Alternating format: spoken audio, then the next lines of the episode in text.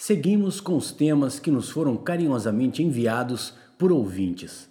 Hoje, convido você a dividir comigo uma reflexão sobre peregrinações em temperaturas extremas, muito frio ou calorão, o quente e o frio. Eu caminho. Eu caminho. Eu caminho. Eu caminho. Eu Eu caminho. Eu caminho. A atividade vence o frio, a inatividade, o calor.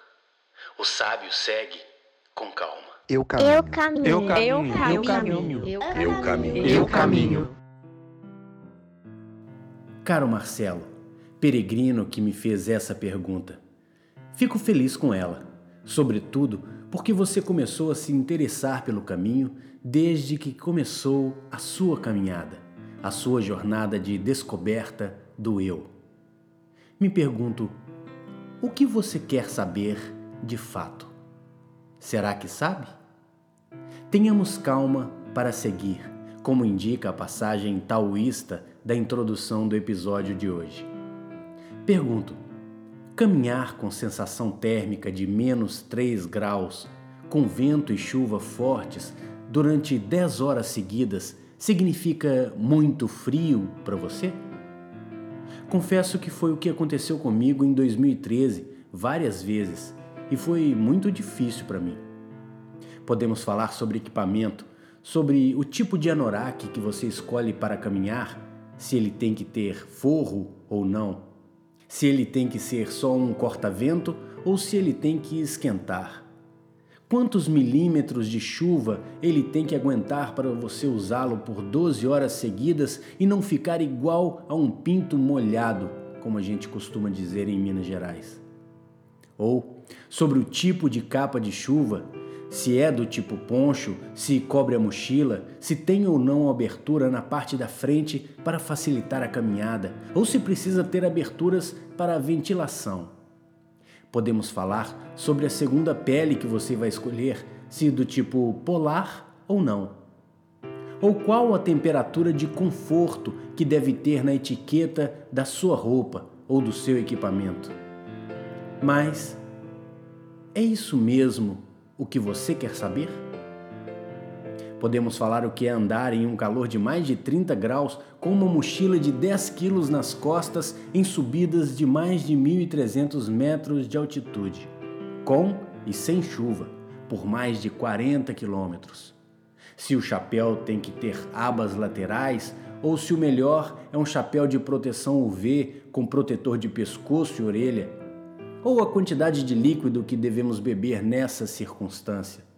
Se nesse caso prefiro mangas curtas e bermudas ou se escolhi me pautar pela sabedoria dos tuaregues, preferindo cobrir rosto, braços, pernas, para que a minha temperatura, mesmo quente, seja constante e diminuam as trocas e perdas de líquido para o ambiente externo.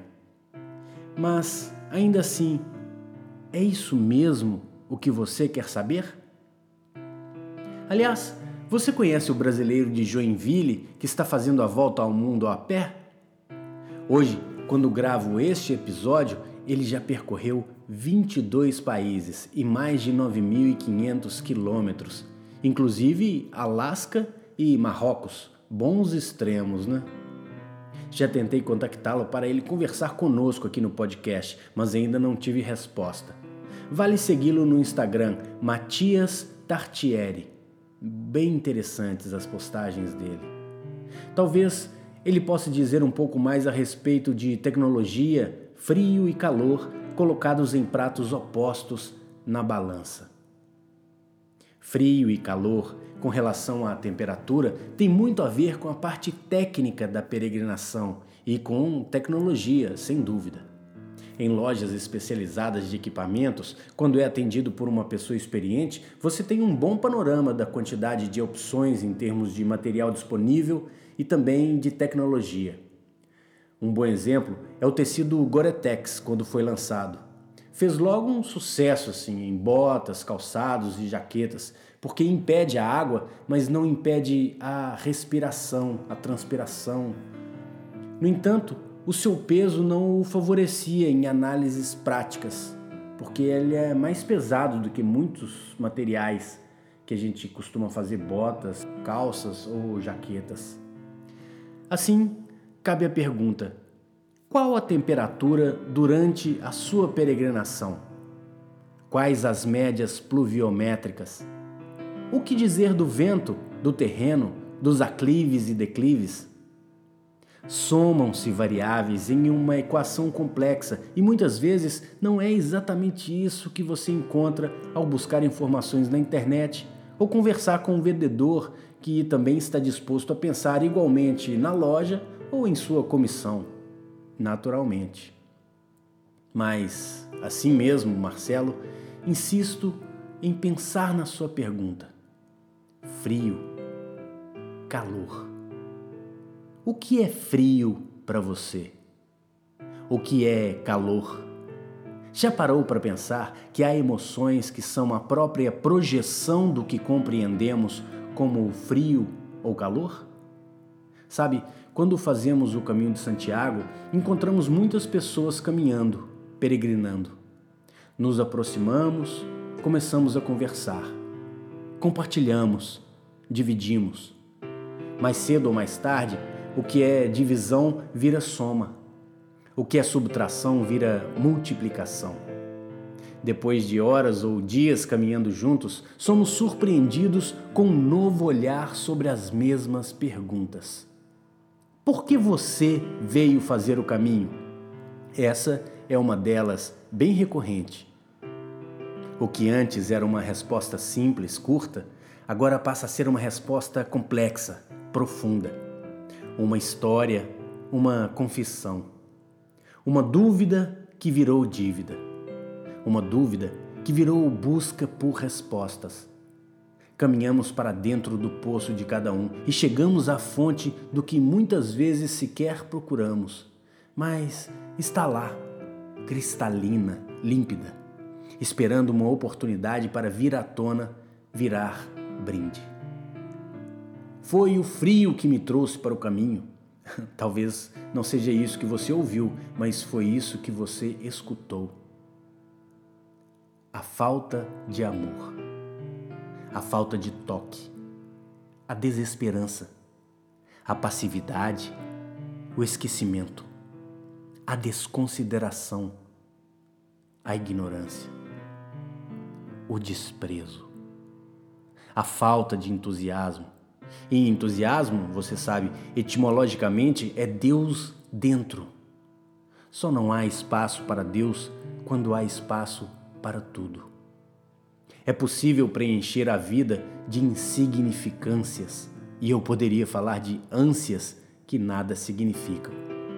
O que quero dizer é: cada um de nós conhece algum ou alguns capítulos dessa narrativa. O frio é a falta de significados, significados de valor.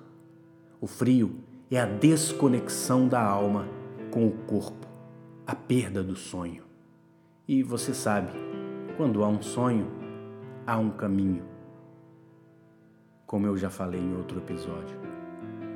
Curiosamente, o calor desmedido também oferece sofrimentos, Marcelo, em qualquer caminho.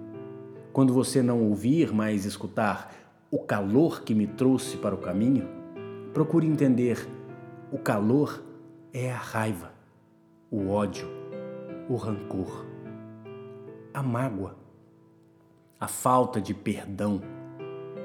O calor é o que sobe febre no peito e transborda pelas veias do pescoço, pelo viés da fala, pelo veneno dos olhos, pelo sangue derramado. O calor oblitera a visão e afasta a transparência dos sentidos. O calor queima qualquer tempero e impede que uma mensagem de WhatsApp seja apenas palavras simples, diretas ou claras. O calor sentencia sentidos, dourando as cores da vida que enxergamos até queimá-las. Assim como a cerveja extremamente gelada anestesia as papilas gustativas, escondendo o seu real sabor, o café fervendo queima, impedindo que o que for servido na sequência seja recebido com o devido ou mesmo com o mínimo prazer. Cabe refletirmos um pouco sobre isso. Confesso para você que já caminhei nas duas situações, congelado pelo desprezo e queimado pelo ressentimento e pela culpa. O caminho se torna amargo e difícil, cheio de dores e cansaço. Quando caminhamos dessa forma, é mais difícil ouvir as mensagens que nos são enviadas a todo momento, seja sutilmente ou não. Mais uma vez, o caminho do meio se impõe. E o equilíbrio nos conta em segredo que a gentileza mora mesmo no morno ou no fresco, não nos extremos da vida. Eu caminho. Eu caminho. Eu caminho. Eu caminho. Eu caminho. Eu caminho. Eu sou Elis Rosana, moro em Tucuruí, no Pará, interior do Pará, no meio da floresta amazônica. É, aqui onde eu estou passa o rio Tocantins, mas por vários lugares que você tente caminhar aqui neste imenso país chamado Pará, você só consegue chegar de canoa, de barco, de navio ou popopô, como eles chamam, que é um tipo de embarcação que tem aqui. E tem uma questão, sabe, B, que eu fiquei pensando que eu gostaria muito que você falasse pra gente sobre os atalhos. Eu caminho. Eu caminho. Eu caminho. Eu caminho. Eu caminho. Eu caminho. E no próximo episódio respondemos a Elis. Vamos falar sobre o atalho. Até lá!